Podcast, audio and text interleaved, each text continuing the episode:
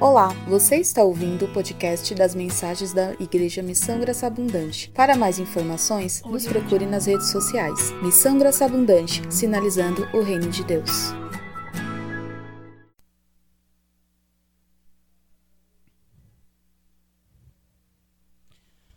Será que nós acreditamos de fato que nós estamos na casa do Senhor?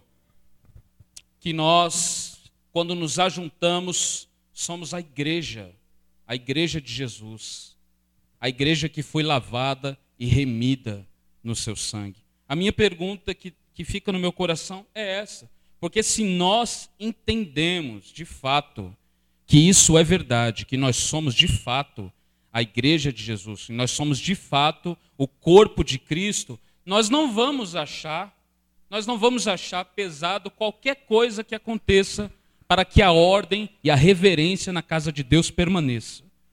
OK? Nós estamos na casa do Senhor. Se você assistir um culto na igreja na China, você vai ficar, irmão, embasbacado com a reverência que eles têm na casa de Deus. Casa de Deus não é lugar de bagunça, Casa de Deus não é lugar enquanto um ora, o outro está falando, enquanto um está orando, o outro está pegando café. Casa de Deus é casa de Deus. Nós estamos aqui diante da presença maravilhosa de Deus. Então, se nós não temos reverência ao Senhor, nós vamos ter a quem? Então, é por isso que os irmãos não devem se escandalizar com qualquer coisa que seja feita para que a ordem, a ordem na casa de Deus permaneça. Ok? Então, nós estamos na terceira semana e terceiro sermão da série A Igreja que Agrada a Deus. Nós já falamos sobre a igreja que Deus se agrada na primeira semana, falamos sobre, na segunda semana, algumas características que estavam presentes na igreja em Atos e que deveriam estar em nós também, consequentemente, já que nós colocamos geralmente em uma placa igreja evangélica fulana de tal. Já que quando nós, quando nós nos reunimos, nós chamamos isso de igreja. Então, as mesmas características que estavam presentes na igreja, ali em Atos capítulo 2, que nós lemos da semana passada, deveriam estar em nós da mesma forma. Eles se dedicavam de coração ao ensino dos apóstolos, eles se dedicavam à comunhão, eles se dedicavam ao partir do pão. Toda vez que eles se reuniam, eles participavam da ceia do Senhor. O meu desejo é esse, é que todo domingo tenha a ceia do Senhor aqui. Mas a gente vai, vai lutando para que isso aconteça. Né? Então, toda vez que a igreja se reunia, eles partiam do pão, eles compartilhavam do pão. Havia comunhão, havia comunhão entre eles. E comunhão não é apenas união. Comunhão significa uma harmonia, uma sincronização de pensamento, de amor mútuo. Então, comunhão é muito mais profundo de dizer que eu estou junto com o irmão tomando um café. Comunhão está muito acima disso, porque muita gente diz que está com o irmão tomando café, mas odeia o irmão. Tem raiva do irmão. Isso não é comunhão. Isso, da onde eu venho, é falsidade. Não é verdade? Isso no, no, no, norte fala como? No norte fala o quê? Não, isso é cabra da peste. Então, é, tem gente que é mais falso do que tudo. Tem gente que te abraça e fala paz, amado, mas ele está falando a paz, condenado. Paz não, guerra para você. Então tem gente que não sabe o significado da comunhão. perguntar depois. Então nós precisamos entender qual o significado de comunhão, se nós não vamos, nós não vamos entender nunca o que é ser igreja. Para a gente ser igreja vai ser como ir em um cinema. O que, é que você faz quando você vai no cinema? Nada. Você senta, eles passam filme, entrete, entrete você, você fica intertido, você tem ali a cultura pop a cultura pop te apresentando o que há de melhor, o melhor filme, melhor lançamento, numa sala 4D, 5D, 6D. E você está lá e não faz nada. Depois que você é entretido, você está comendo do jeito que você quer, você quer be tá bebendo do jeito que você quer, está com uma pessoa que é agradável, que é parte da sua família, é seu namorado, é seu marido, é seu esposo, a sua esposa. Isso não pode ser tudo que você queria? Não é maravilhoso isso? Algumas pessoas levam e acreditam que a igreja é a mesma coisa. Eu vou lá para me sentar e ser intertido, comer, beber e depois eu volto para minha casa. Mas não. A igreja é o corpo de Cristo. A igreja tem uma comunhão que não, não é parecido com isso. No cinema você se senta, em qualquer lugar que você vai, você se senta. Você nem sabe quem é que está do seu lado, e infelizmente na muitas vezes é assim. Infelizmente, na igreja muitas vezes é assim. Você senta do lado da pessoa e você não sabe nem quem é a pessoa.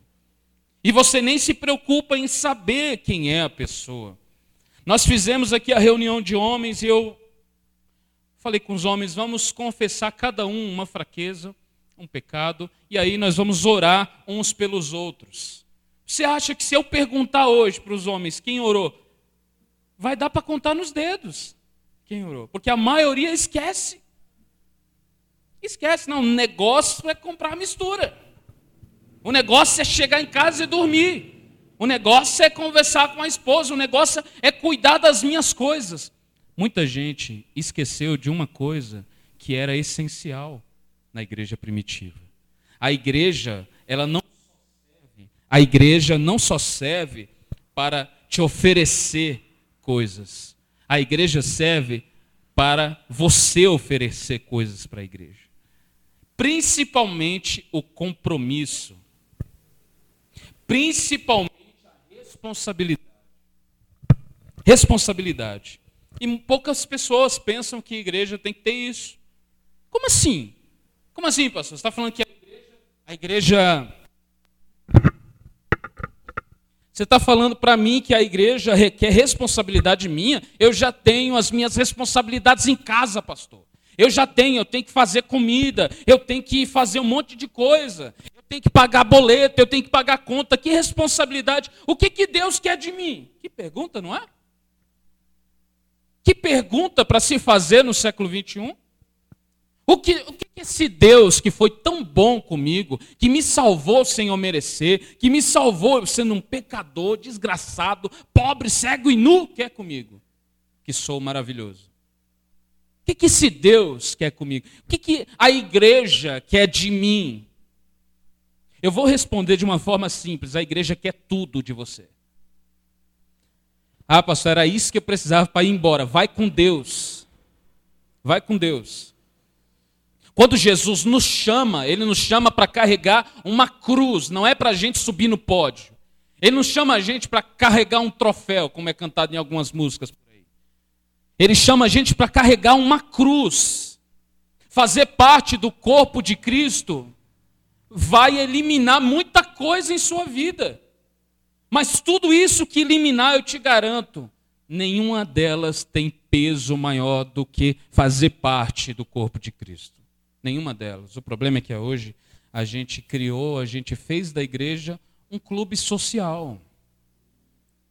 A gente fez da casa, a gente fez da casa de Deus, da igreja de Deus, como se fosse um clube, um clube social. Como assim um clube social? Um clube social é qual? É aquele que você vai, você tem as pessoas que são apenas os membros do clube e acabou. E ali você tem acesso a todos os seus entretenimentos. Mas igreja é muito mais do que isso. Igreja requer responsabilidade.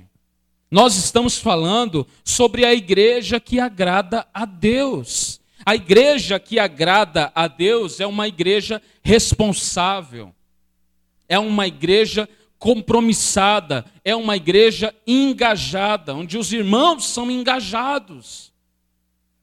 Então não, não, eu não posso falar da igreja que agrada a Deus aqui e não falar do compromisso e não falar da nossa realidade, não falar do que é necessário. Então a igreja ela não é um lugar onde eu vou lá apenas para receber.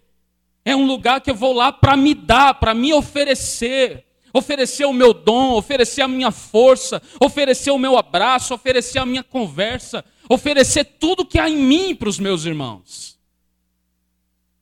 Então você percebe que igreja está muito longe daquilo que nós achamos que é igreja. A gente aprendeu que, como eu, como eu falei e repito, é um lugar onde eu vou. É um lugar onde eu vou, eu sento, eu ouço, vou embora. Mas não. A igreja de Jesus Cristo, a igreja do Senhor, requer responsabilidade, requer compromisso. A igreja de Atos dos Apóstolos era assim. A igreja primitiva era assim. Eles se dedicavam de coração não apenas ao ensino, à comunhão, ao partir do pão, mas eles se dedicavam também uns aos outros. Eles tinham harmonia. Eles viviam em harmonia, eles viviam sincronizados. Havia uma sincronização de pensamento, havia uma sincronização de propósito. Eu falava com a minha esposa ontem e falei, amor, a gente ainda não, não tem uma igreja assim.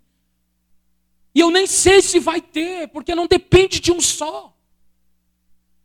Igreja é sincronização.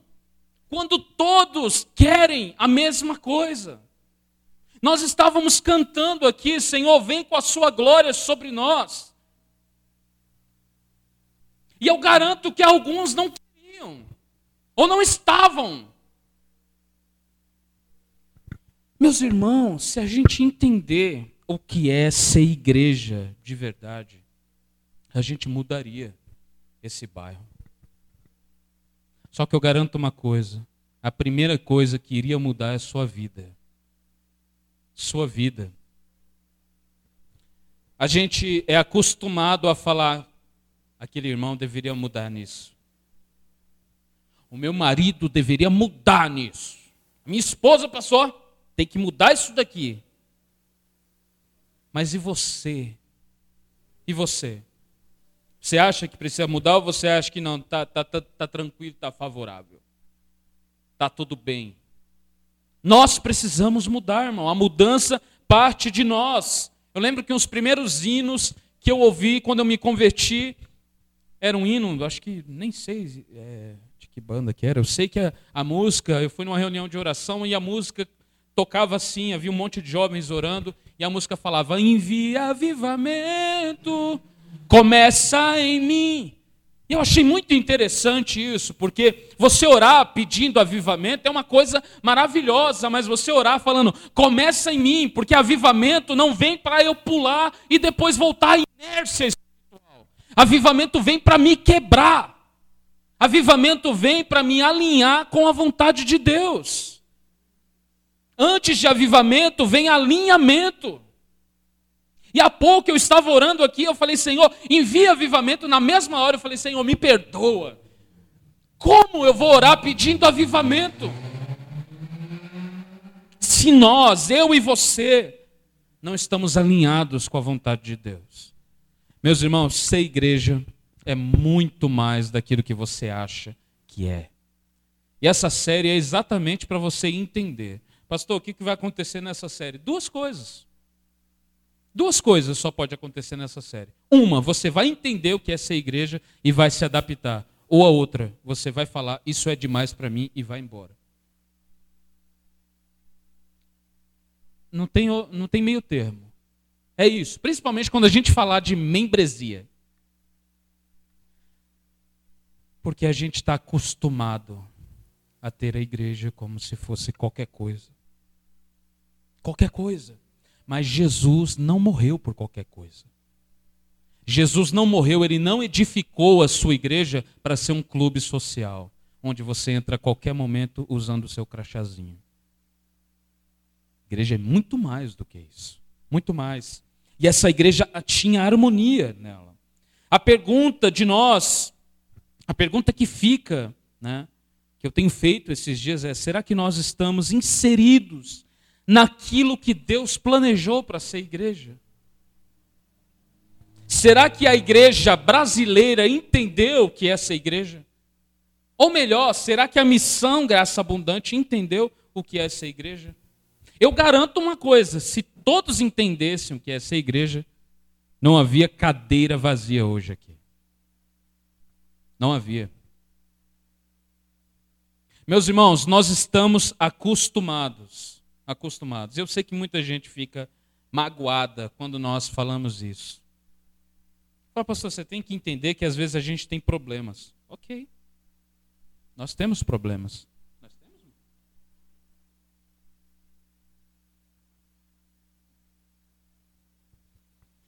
Nós temos vários problemas. Eu preciso de um carro. Quem tem um carro para me dar? Eu esqueci o teclado do, do computador e eu fui andando para casa. Isso era cinco para seis. Eu fui andando. Quando cheguei no Ricói, minha mãe atendeu e ela trouxe. Mas eu estava indo, ia, ia voltar. Não sei se ia conseguir. Eu estava. Que a, a, a saúde acabou. Eu preciso de um monte de coisa, mas eu sei que Jesus é muito mais do que eu preciso. Jesus é tudo que eu preciso. Eu não venho para o culto peso. Eu não venho no culto porque eu tenho que vir. Eu venho no culto porque eu amo Jesus e eu amo a igreja de Jesus. E quando nós entendermos isso, nós vamos mudar o nosso comportamento, nós vamos ter mais temor a Deus, nós vamos ter mais temor a Deus e nós vamos ter muito mais reverência à vida do outro.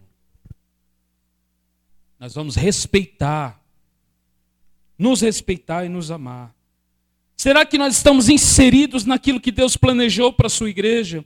Ou será que nós temos procurado o apoio divino naquilo que nos agrada e infla os nossos egos? Porque eis a diferença. Será que eu estou inserido na, naquele pacote, quem lembra da primeira semana? Naquele pacote que Deus entregou completo. Você lembra do exemplo que eu dei? Que você entra no restaurante, pede macarronada, vem um cara e traz, o garçom e traz uma coisa nada a ver. Você fala, mas eu pedi macarronada. Ele fala, tudo bem, mas frango vai te encher da mesma forma. Mas você fala, mas eu quero macarronada. A gente está fazendo a mesma coisa com Deus. Deus nos pediu algo, nos entregou algo completo, mas a gente quer empurrar para Ele aquilo que a gente acha que é certo. E pior, a gente ainda ora pedindo para Deus abençoar o nosso erro. Já pensou, meu irmão? Deve estar todo mundo pensando agora e moiou tudo de vez agora. E agora o que será de nós? Mas a minha oração é que os irmãos entendam qual é a profundidade disso.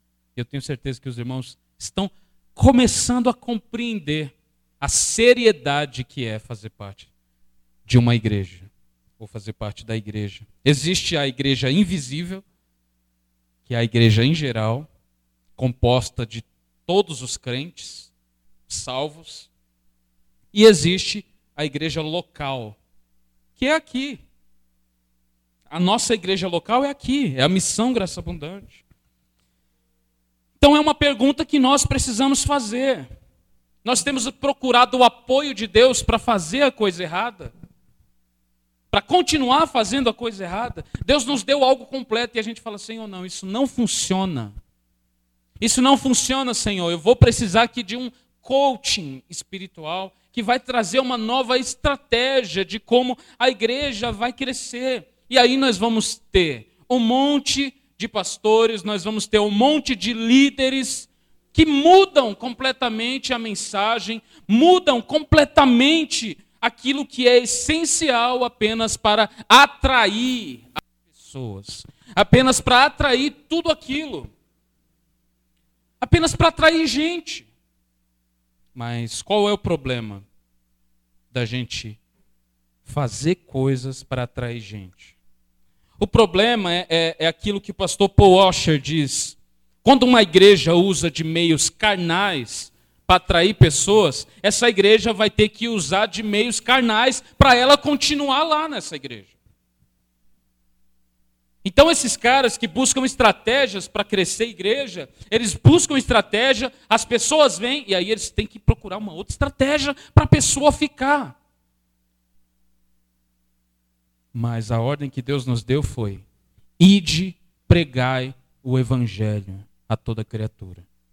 Quem crê e for batizado será salvo. Quem não crê já está condenado. Não é que vai ser, já está Então, o nosso papel é pregar o Evangelho.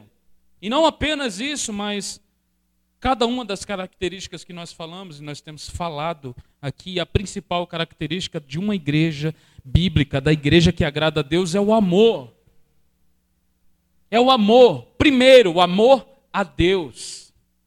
Uma igreja que ama a Deus, quando chega a hora do louvor, ela canta. Ela canta. Ela não fica calada. Pastor, é o meu jeito de adorar para dentro. Quem é, quem é que adora para dentro?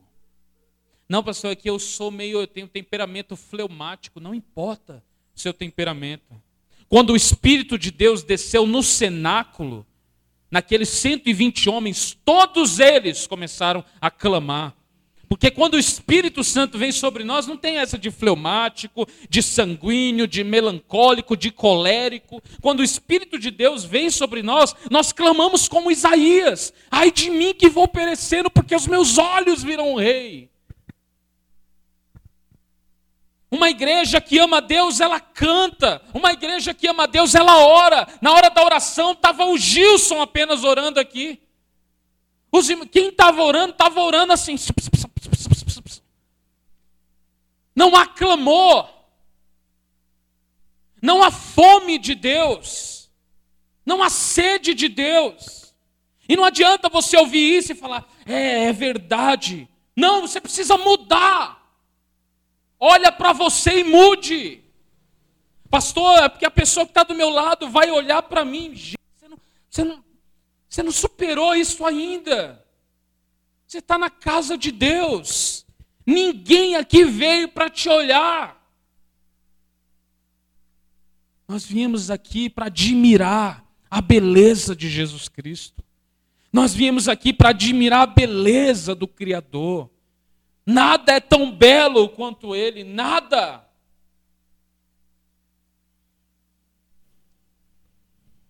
Você percebe como são os nossos afetos. A gente faz festa com alguma coisa que a gente gosta, não é verdade? A gente não faz festa. Você é assim? Eu sou. Eu não posso ver uma mistura. Duas coisas se misturar: cheddar e bacon. Meu irmão, eu faço festa, meu coração pula, já querendo infartar, né?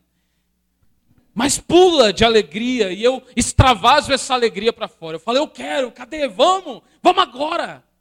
Alguns vão extravasar isso olhando 12 caras correndo atrás de uma bola.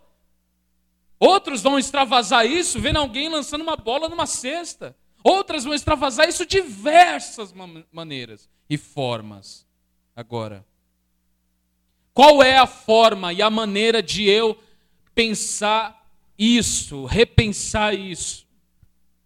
Qual é a maneira que eu tenho de extravasar, de mostrar o meu amor? Qual é a maneira diante de Deus? Meus irmãos, a verdade é que os nossos afetos não têm sido transformados por Deus. Essa é a verdade. Por mais que você tente dizer que não é, essa é a verdade. Alguns, quando vão expressar o seu amor, para suas mulheres, seus homens.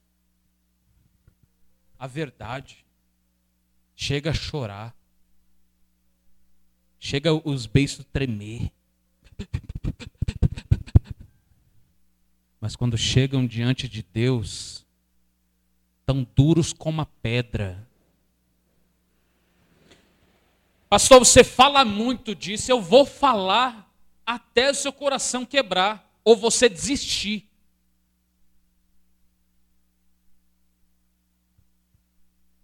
Se tem uma coisa, irmão, que desde o começo da minha fé eu falo para Deus, e eu nunca deixei de orar isso, é Senhor, não faz com que eu seja inútil.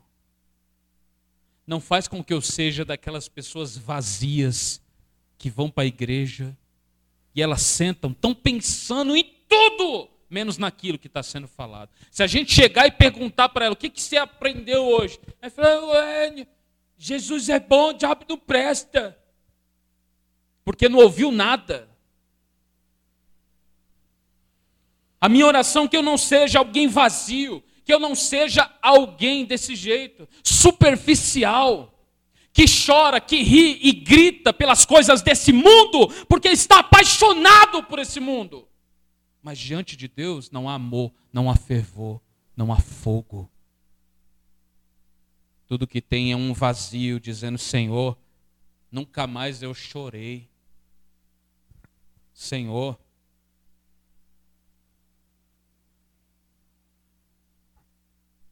Então, meus irmãos, uma igreja que ama a Jesus Cristo é uma igreja que clama, é uma igreja que ora, é uma igreja que exalta a Deus. Eu vou falar uma coisa para os irmãos. Eu antes, quando quando eu era um, um, um, nada, aliás, hoje eu sou um nada melhor, mas quando eu era um nada nada, eu passava em frente às igrejas, sabe o que, que eu via? Eu vi aquele povo orando em voz alta.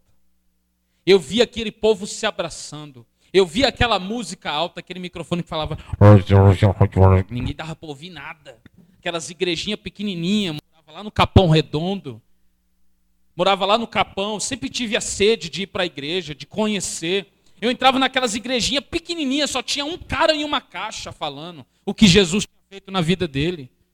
E ele lá falando que Jesus tinha feito na vida dele.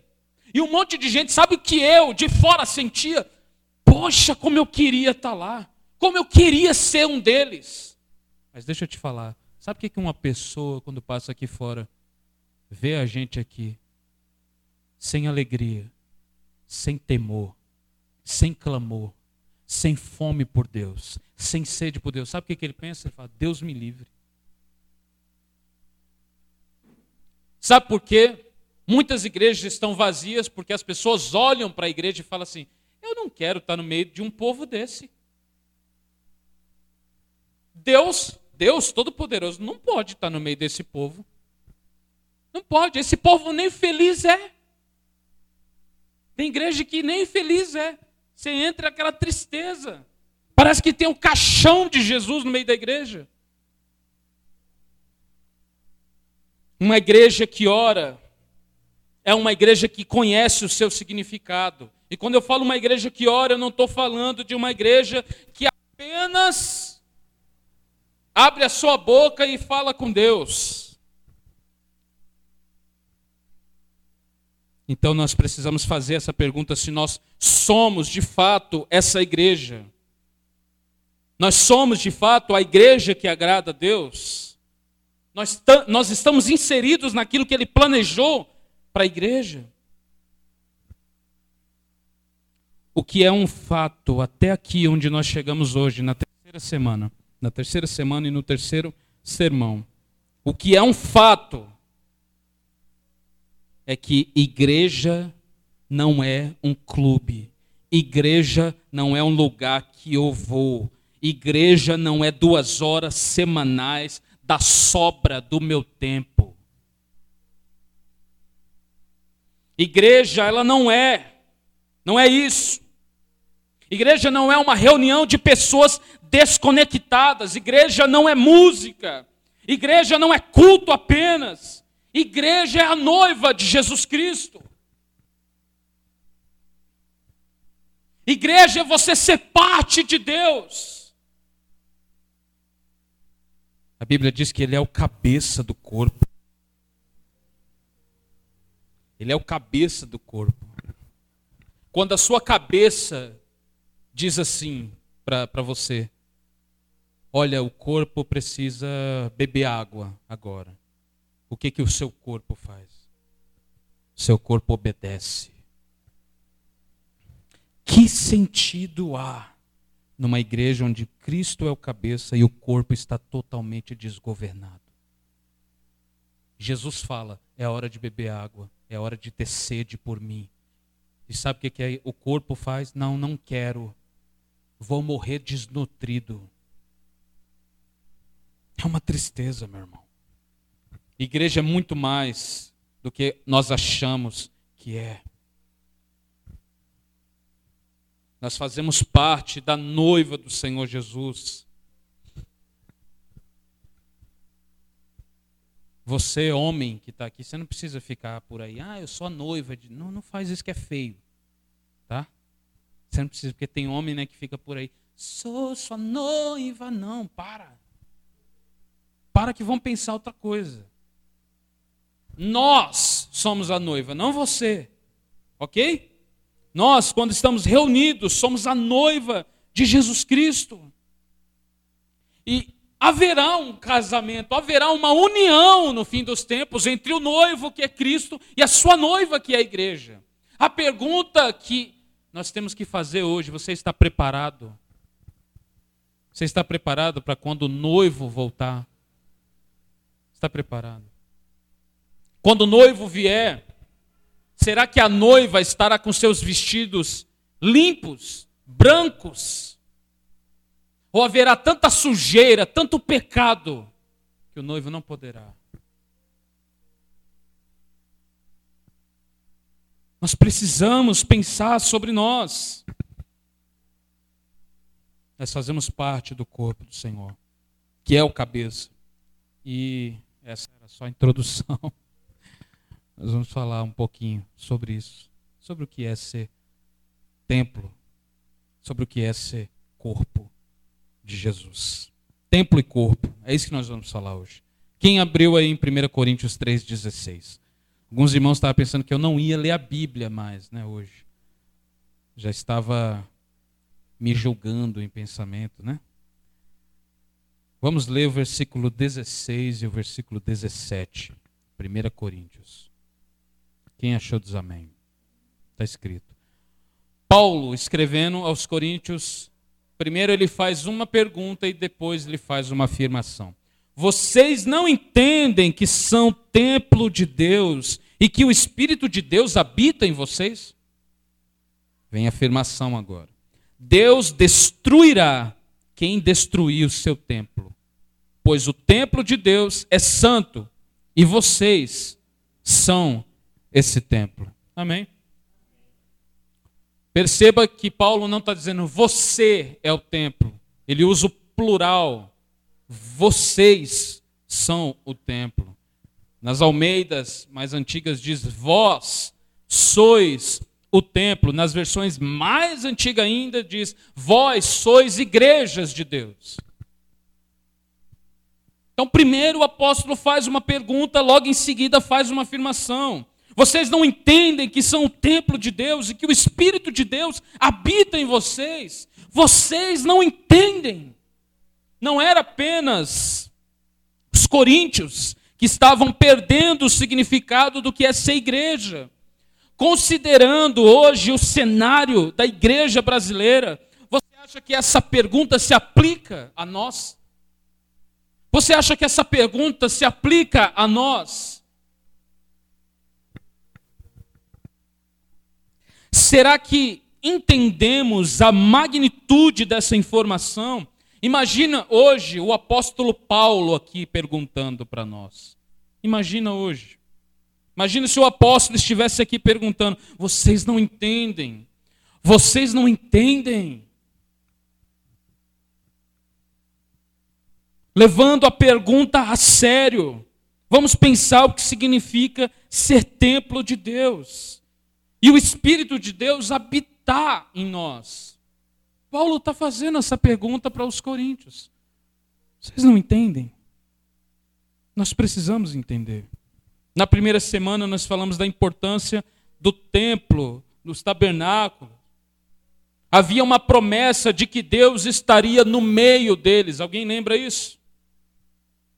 Deus estaria no meio deles. Deus fez essa promessa que quando eles construíssem Deus estaria no meio deles. Nós falamos até sobre a, a majestade dessa afirmação, que é Deus está no nosso meio. Havia essa promessa. Deus nos deu o projeto, Deus nos deu a forma correta de fazer. E o mínimo que nós podemos fazer é ser igreja da forma que ele pensou que nós seríamos.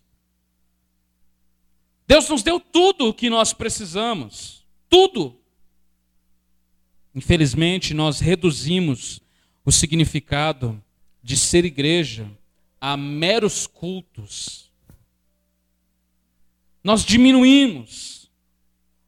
esse significado. Nós falamos, ó, pegamos todo, tudo isso que Deus planejou, pegamos tudo isso que Deus preparou para a igreja e a gente tentou fazer fazer um resumão.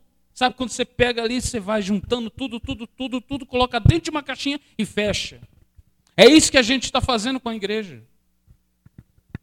A igreja primitiva não, não tinha esse negócio de duas horas por domingo. Eles viviam e respiravam Deus e a igreja.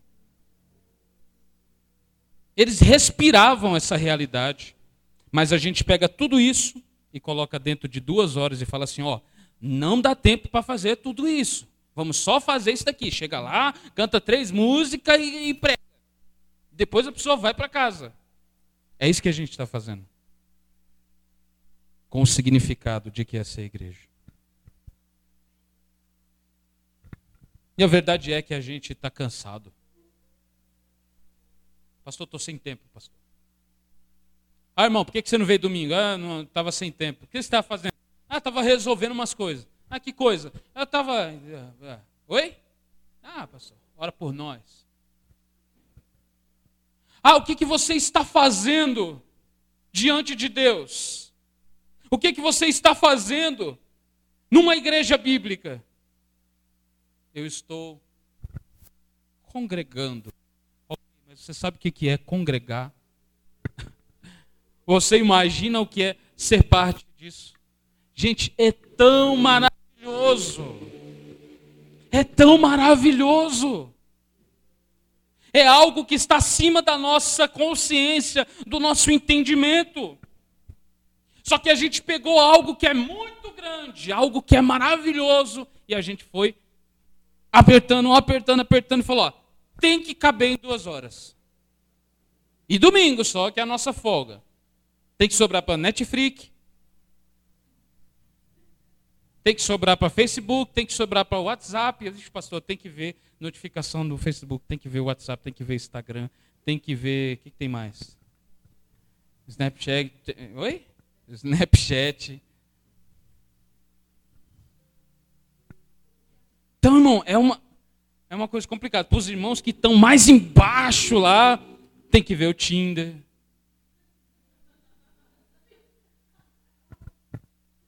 Tô brincando, viu, irmão? Se você tá assim, me procure no final para a gente conversar, ok? Então, a gente está sem tempo e a gente está tentando. A gente pega e fala assim: ó, tudo bem, eu vou colocar aqui o que é essencial. E aí, o que é essencial? Preciso trabalhar, preciso fazer uma, preciso comer, preciso é, sair com a minha mulher, preciso cuidar do meu filho, preciso é, jogar futebol com meu filho, preciso estudar, preciso ler a Bíblia, preciso ah, fazer algumas coisas aí, preciso cuidar, preciso pagar boleto, preciso, de tudo isso daqui. Agora, domingo. Domingo. Tem duas horas, Senhor, tudo bem? Tem duas horas que eu posso te entregar. E aí Deus fala, rapaz, Sério, você faria isso por mim? É claro, então eu ando meio. Eu ando meio atarefado, Deus. Tenho meio sobrecarregado. Sabe? Daria tudo por uma soneca, Senhor. Aí Deus pergunta assim, mas. Mas e ontem? Ontem você estava tranquilo, você não teve soneca? Você não descansou? Não, Senhor, é porque hoje é uma coisa assim, então eu vou te oferecer esse tempo, a gente fica de acordo. Eu tenho todas essas coisas aqui, mas ó, tem duas horas para o Senhor. Então é isso que a gente está fazendo.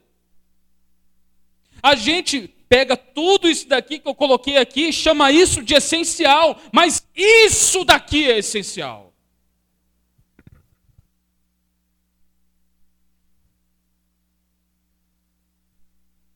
Pastor, você está dizendo que eu não tenho que fazer nada disso que está aqui? Quem disse isso? Não estou falando isso. Mas nós estamos chamando de essencial aquilo que não é. Enquanto o nosso tempo para Deus é nada, é gastado à toa. Então isso daqui é para a gente pensar, meus irmãos. Deus, ele ordenou algo, ele ordenou como a igreja se comportaria, ele nos deu algo e a gente tem fugido disso. Então, o que, que é isso que Paulo está falando aqui? Vocês não entendem que são corpo, que vocês são templo de Deus e que o Espírito de Deus habita em vocês, vocês não entendem.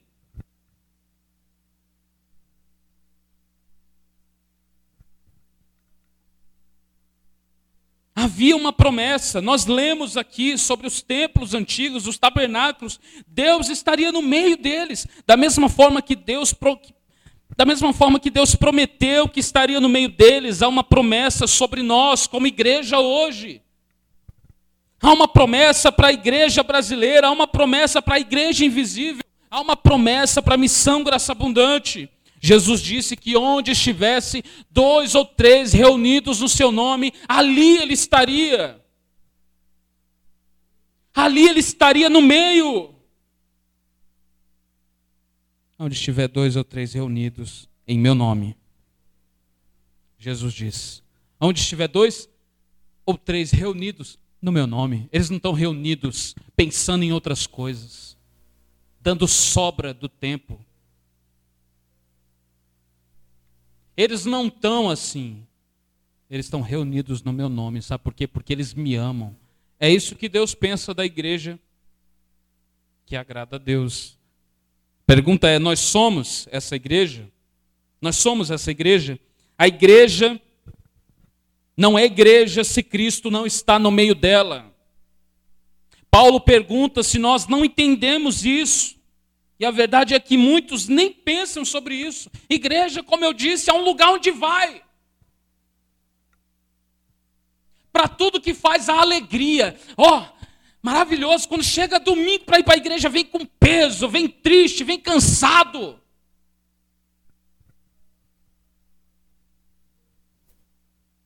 E aí, quando o pastor prega uma palavra que é um pouco dura, ele fala: ah, Isso aí não, não pode ser assim.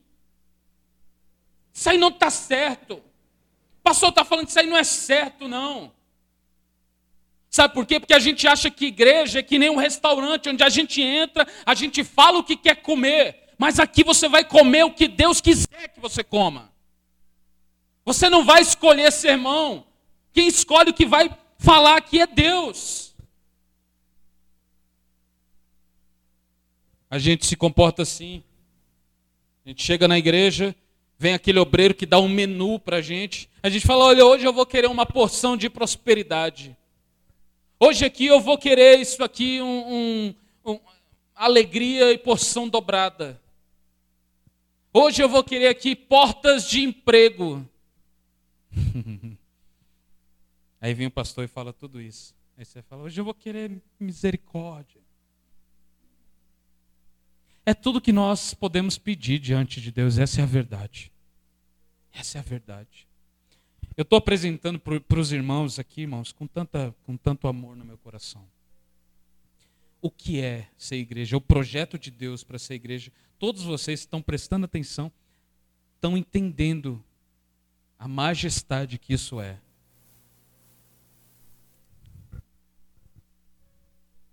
E aí eu faço uma pergunta. Quando isso foi falado para você? Que igreja você foi onde pregaram sobre isso para você?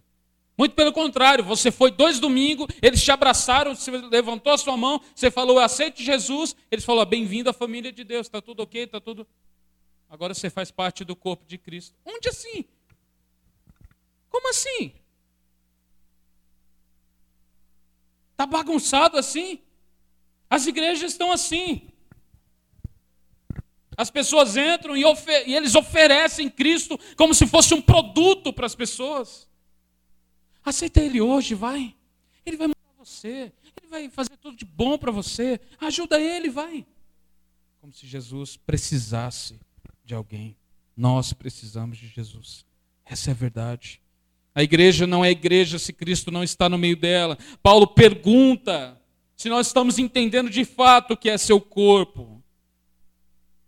Mas para entendermos melhor, nós vamos ler uma passagem. 2 Crônicas, capítulo 7. Abra sua Bíblia aí.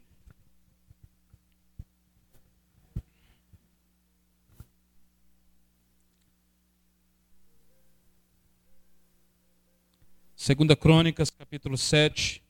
Nós vamos ler do verso 11 ao 16. Eu vou fazer a leitura para a gente não demorar, ok? Quem achou diz amém.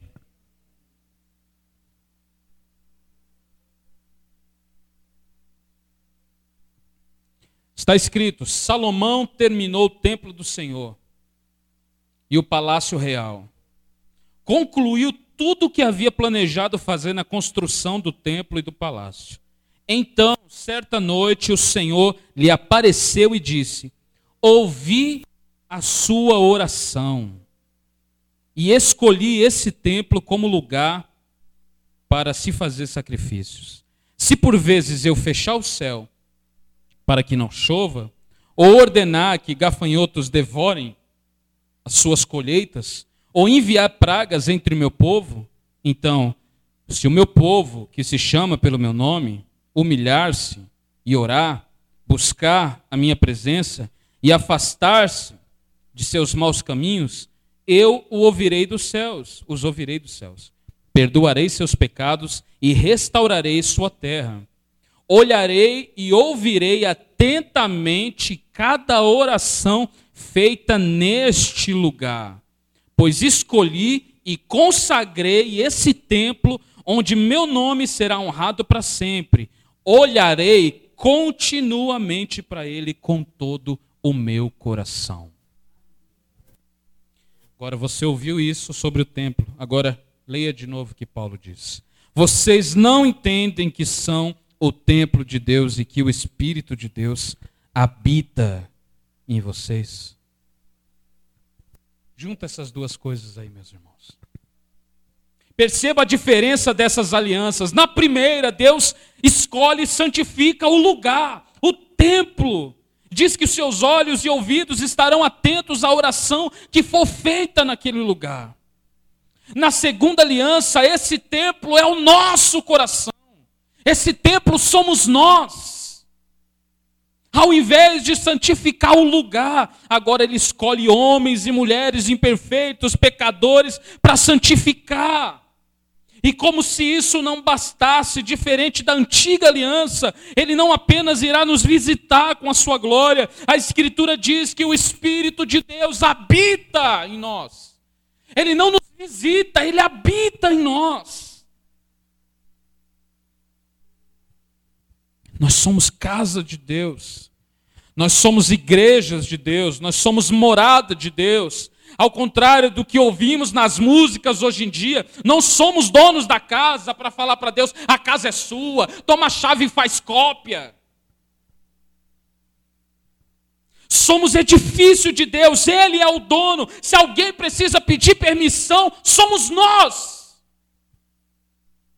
A gente pega uma casa que não é nossa e fala: Deus, essa casa é sua. Faz uma cópia no chaveiro. Tem sentido isso para você? Eu quero morrer com isso. Sabe o que, que é isso? As pessoas esqueceram do Deus soberano. Principalmente nas músicas, eu fico passando mal quando eu ouço. Sabe o que, que eles acham? Que Deus é uma espécie de mordomo. Eles ficam mandando. Tudo é assim. Senhor, faz aqui ó, o meu querer. Toma isso daqui, faz isso, se movimenta assim, se movimenta desse jeito. E Deus está lá parado, falando: como assim? Vocês, vocês são casa, vocês são morada, vocês são edifício. São vocês. Não são vocês que dão ordens, sou eu. Meus irmãos, antes de vocês me julgarem e falar, esse pastor também não gosta de música nenhuma. Eu gosto, irmão. Eu acho as músicas até bonitinhas. Eu acho as músicas bonitinhas. Que nem essa música que a gente cantou por último aqui, eu acho ela legal, mas eu não vou cantar que eu mergulho na mirra ardente. Eu não vou, porque eu não, não quero mergulhar na mirra ardente. Ok? Não quero. Agora eu preciso cantar o que é verdade. O que adianta eu dizer que prego o Evangelho se nós não cantamos o Evangelho? Eu preciso cantar aquilo que é verdade. Eu preciso expor na música aquilo que eu quero expor no sermão. Então a gente está cantando isso para Deus. Então a Bíblia diz que nós somos templo. E essa antiga aliança, quando o templo de Salomão foi erigido, não estou falando do, da, do Braz, ok? Estou falando do Braz, aquilo é uma vergonha. Estou falando do templo de Salomão que foi erigido na Bíblia Sagrada. Quando foi erigido aquele templo, a glória de Deus desceu sobre ele. Os sacerdotes não conseguiam ficar de pé para ministrar. Eles não conseguiam porque a glória de Deus era tamanha. Agora, na nova aliança, Paulo está dizendo: olha, vocês são esse templo. A igreja não é parede, a igreja não é placa, a igreja não é cadeira, a igreja não é microfone, não é púlpito. Igreja é um monte de coração reunido em meu nome. No nome do Senhor. Quando nós estamos reunidos diante dele. Onde houver dois ou três reunidos em meu nome, ali eu estarei, Jesus diz. Eu gosto disso porque Jesus não diz, onde tiver o Gilson eu vou estar. Né, Gilson? Ele diz onde houver dois ou três, porque a igreja é ajuntamento, é assembleia. No original hebraico diz isso. Igreja significa assembleia, ajuntamento. No grego diz chamados para fora, eclesia ou eclésia, chamado à parte do mundo. É um povo que Deus escolheu à parte. Ser igreja é muito mais do que vir domingo, ser igreja é muito mais do que duas horas do meu tempo. Ser igreja é ser a noiva de Jesus, ser igreja é fazer parte do corpo do Senhor. Essa promessa não é para ser aplicada apenas particularmente. Muito pelo contrário, a Bíblia diz que nós somos o templo quando nós vivemos nesse contexto de unidade, de amor mútuo, de sacrifício, de harmonia, de propósito. Nós somos a igreja de Deus. Você lembra que nós lemos em Atos, todos eles tinham tudo em comum. Eles não eram comunistas, eles eram cristãos. Eles tinham tudo em comum. Quando alguém passava necessidade, vinha alguém que podia ajudar, ia lá e ajudava. E ajudava de coração, não ajudava falando, tô assim, irmã, devolve mês que vem. A igreja existia para isso. Não tinha um no meio deles que ia passar fome enquanto o outro estava comendo. A gente fala isso desde o início dessa igreja. Todo mundo que passou dificuldade ou passa dificuldade a gente vai lá e intervém. Se a pessoa não tem dinheiro para vir para a igreja, a gente dá um jeito e arruma dinheiro para ela vir para a igreja. Se ela está precisando de alguma coisa, a gente vai lá e faz como a gente já fez várias vezes. Como a gente já fez várias vezes. Porque a gente não pode achar normal a gente sentar aqui domingo, tá todo mundo comendo do bem e do melhor, enquanto um irmão que está aqui levantando a sua mão, adorando a Deus junto com a gente, não tem nada para comer. Não tem nada para comer. Pastor, você está sugerindo um socialismo? Não, eu estou sugerindo um cristianismo. Cristianismo é maior do que tudo isso. Nós somos a igreja de Deus. A igreja não feito de blocos, não feito de tijolo baiano, feito de carne e osso. Tudo aqui é gente de verdade. Todo mundo que está aqui é gente de verdade, gente sofredora. Gente que vai trabalhar. Gente que soa. Gente que ama o próximo. Gente que tem uma história. E a verdade é que muitas vezes a gente nem se preocupa uns com os outros. A gente nem se preocupa. Meus irmãos, se eu fosse, se eu fosse abrir para vocês, às vezes, o, o meu coração, não haveria culto, todo mundo ia chorar. Mas sabe no que eu acredito? Eu acredito nessa igreja. Eu acredito nessa igreja do Novo Testamento. Eu acredito na igreja que, ao invés de olhar para si, olha para o outro.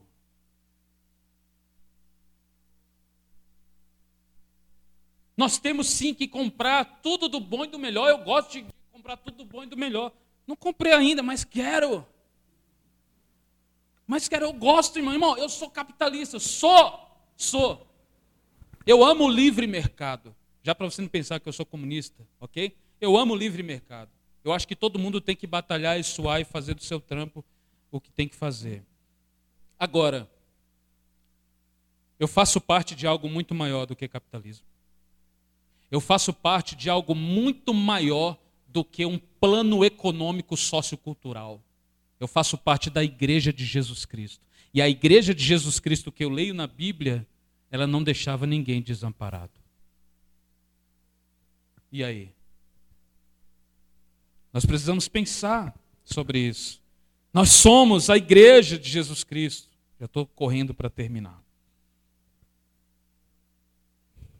Deus pode derramar a sua glória de uma forma muito maior do que ele fez em Atos 2. Deus pode derramar sua glória sobre nós. Mas a igreja, a sua igreja, a igreja de Jesus, tem perdido o foco do que é o seu significado original. A igreja quer dar para Deus apenas duas horas semanais para Deus, enquanto no dia a dia estão completamente apaixonados pelo mundo.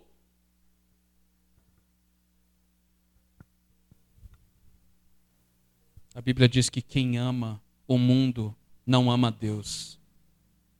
Deus odeia quem ama o mundo. O amor de Deus não está naquele que ama o mundo. O que é amar o mundo, pastor? Amar o mundo é o quê? é, é, eu amar a vida, é esse papo de, de né, de, de, de, MPB, né? amar a vida e as flores e, e as árvores e, e cantar de Javan. Não. Amar o mundo não é isso. Quando a Bíblia fala amar o mundo, é você viver de acordo com os preceitos desse mundo. Quem ama o mundo não ama a Deus. Nossas reuniões e cultos mudariam completamente se nós entendêssemos a profundidade que é pertencer ao corpo de Jesus, pertencer à igreja de Jesus. Muitos hoje, mesmo que não tão claramente, diminuem o valor do culto e do ajuntamento. Sabia? Muitos hoje diminuem o valor do que é o culto, o culto a Deus. Vamos fazer um teste aqui. Vamos fazer um teste só para você entender. O que é mais importante para você? O que é mais importante para você? A maioria aqui provavelmente já está pensando, Jesus, não é? Jesus. Vocês são, vocês são tremendos, eu sei que vocês estão pensando nisso. O que é mais importante para você? Cristo. Cristo é tudo que eu tenho, Cristo é tudo a minha vida. Mas vamos fazer um teste. As pessoas diminuem o valor, diminuem o valor e o significado do que é o culto a Deus. Então faça esse teste. Você pode falar: Cristo é a coisa que mais é importante para mim. Então, por que qualquer coisa é motivo para você trocar o culto e deixar o culto a Deus como algo secundário? Por que, que essas igrejas, essas cadeiras, igrejas, eita Jesus, estou profetizando. Por que, que essas cadeiras aqui estão vazias? Sabe por quê? Porque a maioria diminui o valor que é e o significado que é fazer parte do corpo de Cristo e do que é cultuar Deus. A maioria nem pensa que Deus vai estar presente, ele acha que Deus só vai estar presente quando ele estiver.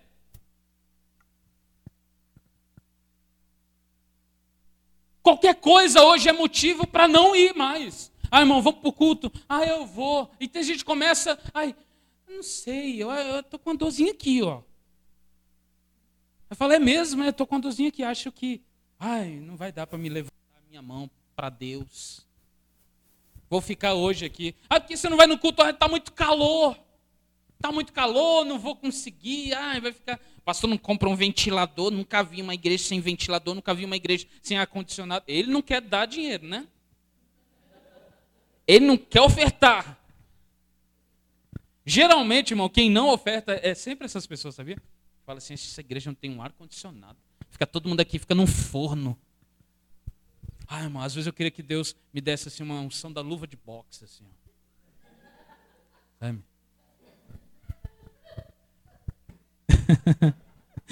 Ai, Jesus.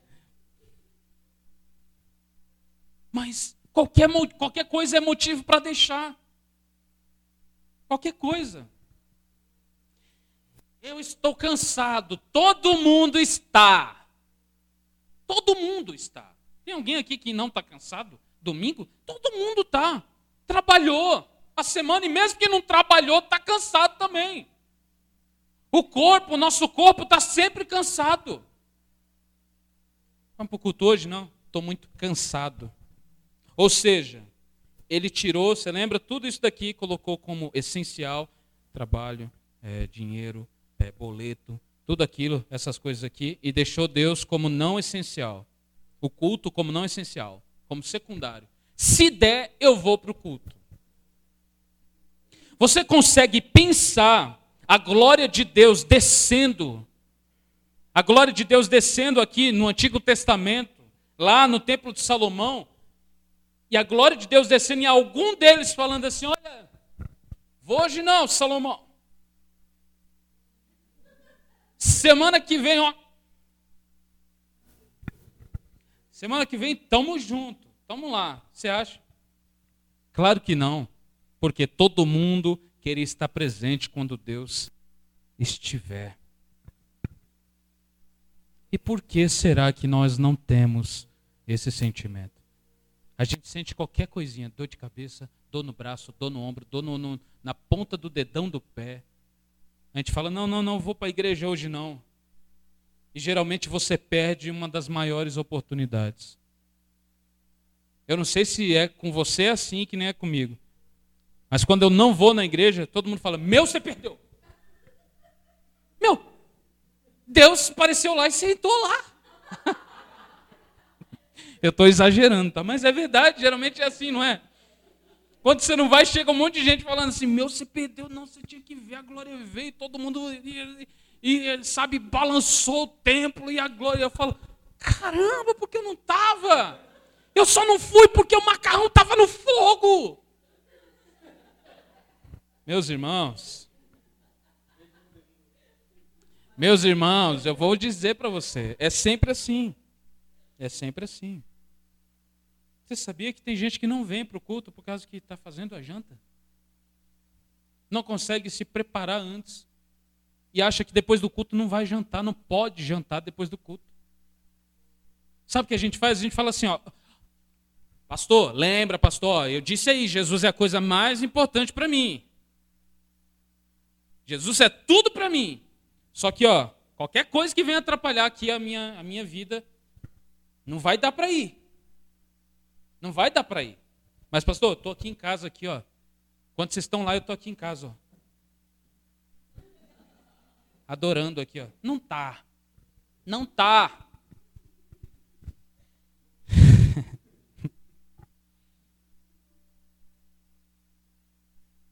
A igreja tem perdido o significado e tem diminuído o significado e o valor do que é pertencer ao culto. Ou de que é pertencer ao corpo de, de Cristo e cultuar a Deus. Nossas reuniões e cultos mudariam completamente se a gente entendesse isso.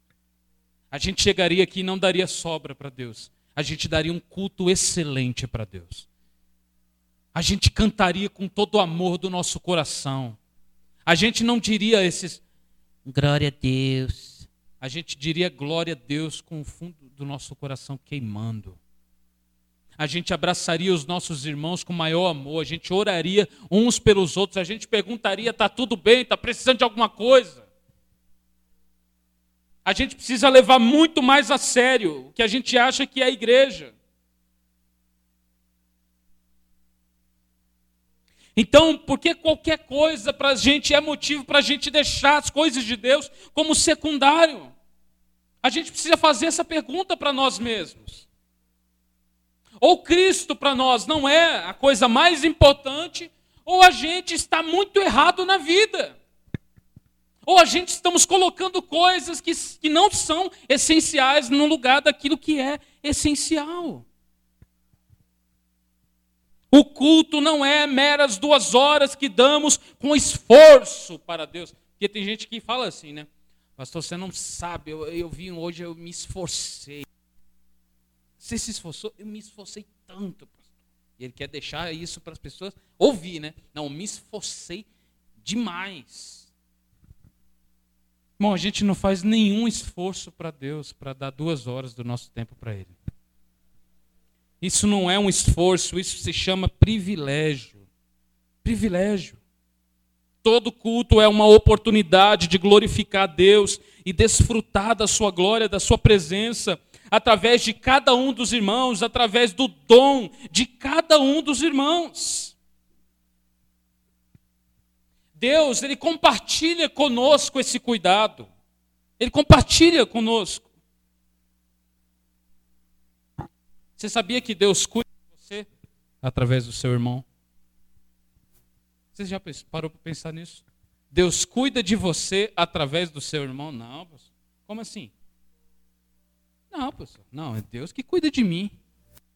Tem a música lá. Deus cuida de mim na sombra das tuas. Sim. Sim, Ele cuida de nós, mas Ele muitas vezes compartilha desse cuidado da mesma forma que na igreja. Quantos aqui são ovelhas de Jesus Cristo? Todos aqui são ovelhas de Jesus Cristo. Cristo Jesus é o sumo pastor. Ele é o pastor dessa igreja. Mas mesmo ele sendo o sumo pastor dessa igreja, ele deu um pastor para a igreja. Ele pegou o pior de todos, o José Ageu colocou e falou: Você vai liderar esse povo. Você é o pastor da igreja. O que, que ele está fazendo? Compartilhando o cuidado. Fala, ó, eu sou o pastor, mas você vai ser o pastor dessa comunidade aqui. Cuida desse povo, porque esse povo é meu. Da mesma forma, Deus cuida de você e Ele compartilha esse cuidado através do seu irmão. Através do irmão que está do seu lado, através de uma irmã. Ele compartilha isso, ele cuida de nós. A igreja é para esse fim. Para isso nós somos chamados. Para sermos o corpo de Jesus. A cabeça manda e o corpo obedece. Nós somos templo. Eu acho que eu já falei e os irmãos já entenderam agora por que, que Paulo está perguntando para os coríntios. Vocês não entendem. Vocês não entendem o que é ser templo de Deus e o Espírito de Deus habitar em vocês. E ainda Paulo fala assim: olha, se alguém destruir esse templo, Deus o destruirá. E aí, quando Paulo fala que se alguém destruir o templo, Deus vai destruir. O que que, qual é a imagem que você tem na sua cabeça? Alguém entrar aqui com uma marreta e começar a bater nessas paredes, ó, vai cair por terra essa igreja. E começa a bater com a marreta, essa, essa, essa imagem que você tem na sua cabeça, deixa eu te dizer, está errado. Sabe como alguém destrói o templo? Sabe como alguém destrói o templo? Falando mal do irmão, falando mal do pastor, não ajudando na igreja, não ajudando, não, não contribuindo financeiramente. É, sim. Não vivendo, não amando uns aos outros, não ajudando uns aos outros. Toda vez que você fala mal de alguém, ou até do pastor, você está pegando essa marreta e destruindo o templo. Mas Deus não deixa, qualquer pessoa que tenta destruir o templo, Deus destrói, Deus manda para longe. Deus faz isso. No começo desse ano, eu lembro que eu fiz uma oração para Deus. Falei, Senhor, em nome de Jesus, a gente tem tanta pouca gente, eu queria tanto que a igreja estivesse cheia, mas eu sinto que tem coisas que precisam mudar. Então, se tem alguém aqui que não está entendendo o que é essa igreja, manda para longe. Manda para longe, pastor. É errado orar assim. Aonde? Me mostra. Agora que todos vocês estão entendendo a seriedade que é ser a igreja de Deus, você vai aturar qualquer um entrar aqui e ficar dando martelada, é, martelada no templo e tentando destruir essa igreja. Tentando destruir com as picuinhas, com as fofocas. a Bíblia diz que Deus vai destruir essas pessoas. Cada um de nós temos uma função no corpo de Cristo. Ninguém é descartável. Ninguém. E isso precisa ficar claro, porque a gente colocou uma imagem de igreja na nossa cabeça que é aquilo que eu falei. É onde eu vou e todo mundo faz as coisas e eu estou sentado ouvindo e falando, ok, acabou? Amém. Até domingo. Ou até 50 dias, pastor. A gente precisa entender que a igreja é muito mais do que nós. É muito mais, é muito mais alto do que isso. Quero convidar você a ficar de pé no seu lugar. Nós vamos orar e agradecer a Deus. Tem gente que pensa que fazer parte do corpo de Cristo, ser membro de uma igreja, não requer compromisso, não requer responsabilidade. Todos nós temos, ou deveríamos ter, compromisso e responsabilidade. Todos nós. A gente acha que a igreja muitas vezes é o pastor. A gente fala assim, ó, deixa lá. Pastor dá conta.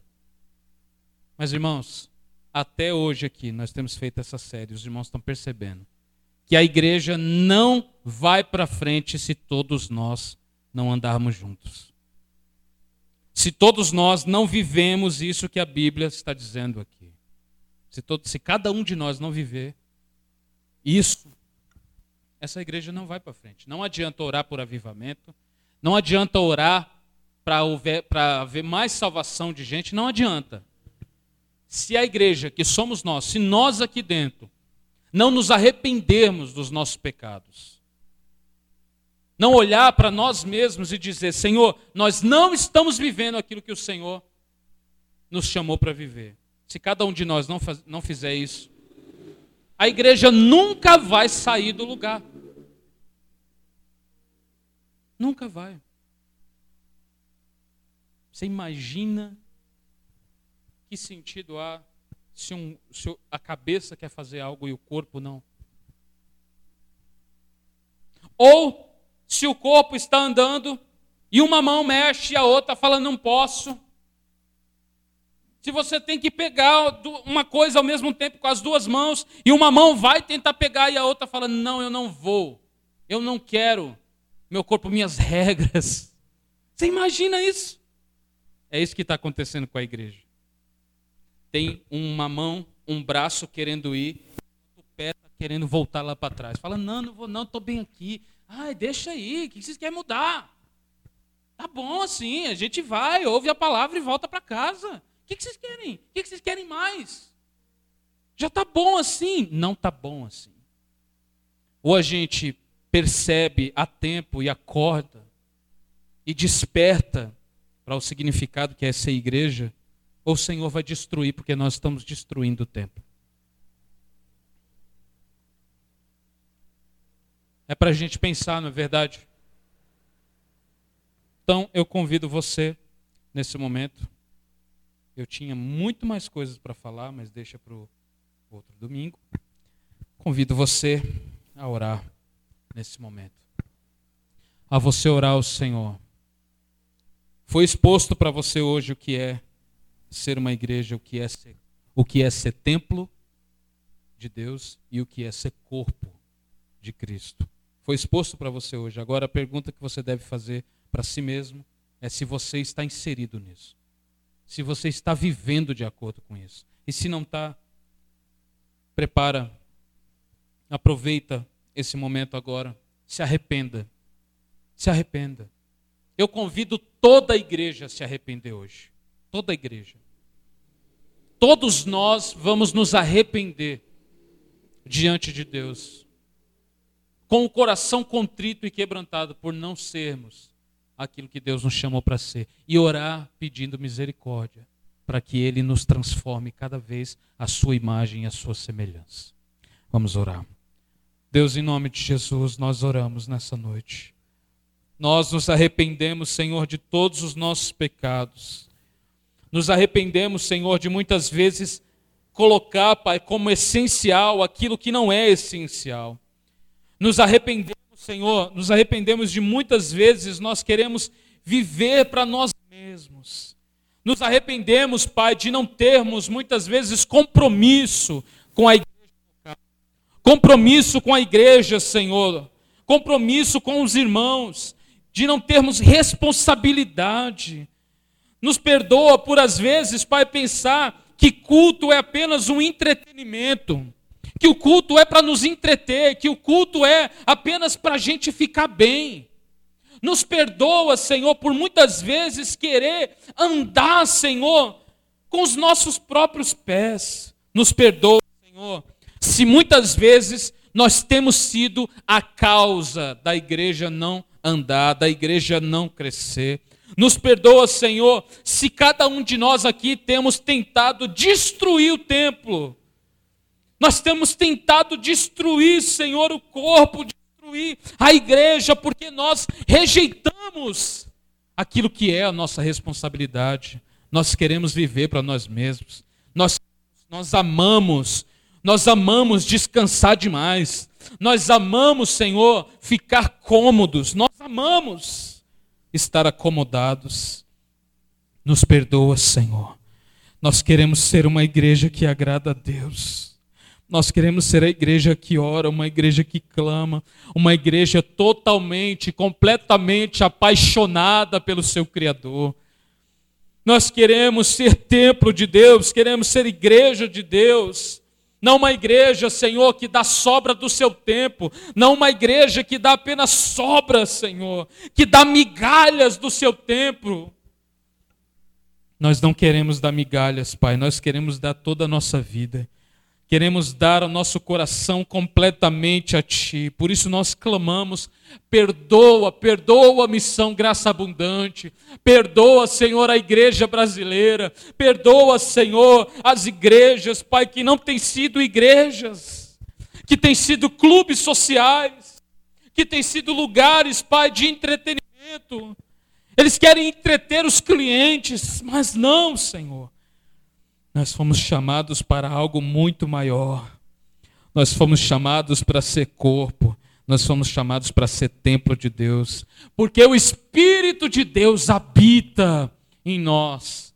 O Espírito de Deus não nos visita. O Espírito de Deus habita em nós. Ele está em nós e nós deveríamos estar nele. Deveríamos estar em Ti, Senhor.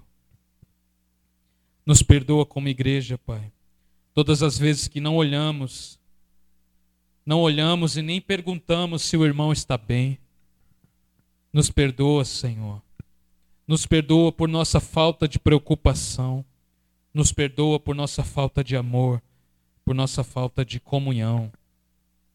Nos ajuda a ser a igreja que o Senhor chamou para ser. Trabalha em nós, Senhor muda o nosso coração. Nós queremos te dar um culto racional, um culto excelente. Queremos te dar, Senhor, louvores que expressam a sua beleza. Queremos te dar canções que falam da tua glória, que falam da tua beleza, que falam dos teus atributos. Nós queremos falar do seu amor, mas nós queremos viver o teu amor, Senhor. Por isso, Deus nos ajuda. Nos ajuda a termos tudo em comum. Nos ajuda a ter esse espírito, essa sincronização que havia na igreja primitiva. Em nome de Jesus, nós nos arrependemos. Que esse arrependimento, Pai, não seja da boca para fora, mas que o Senhor realmente nos mude, nos transforme. E faz com que venhamos nos comportar de maneira diferente, Deus.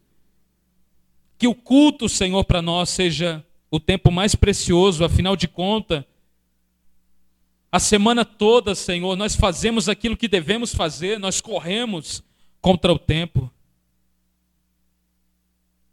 E o culto, Pai, é aquele momento em que nós iremos descansar. Descansar não na cama, descansar em Ti. Porque o Senhor disse: Vinde a mim, Venham a mim todos vocês que estão cansados. Venham a mim todos vocês que estão sobrecarregados. Lancem sobre mim toda a sua ansiedade. E saiba que eu estou cuidando de você. ah, Jesus. Quanto amor o Senhor tem demonstrado a nós. Nós te agradecemos. Continua trabalhando em nós, Deus. É o que nós pedimos e agradecemos no nome do teu filho amado Jesus Cristo. Amém. Graças a Deus.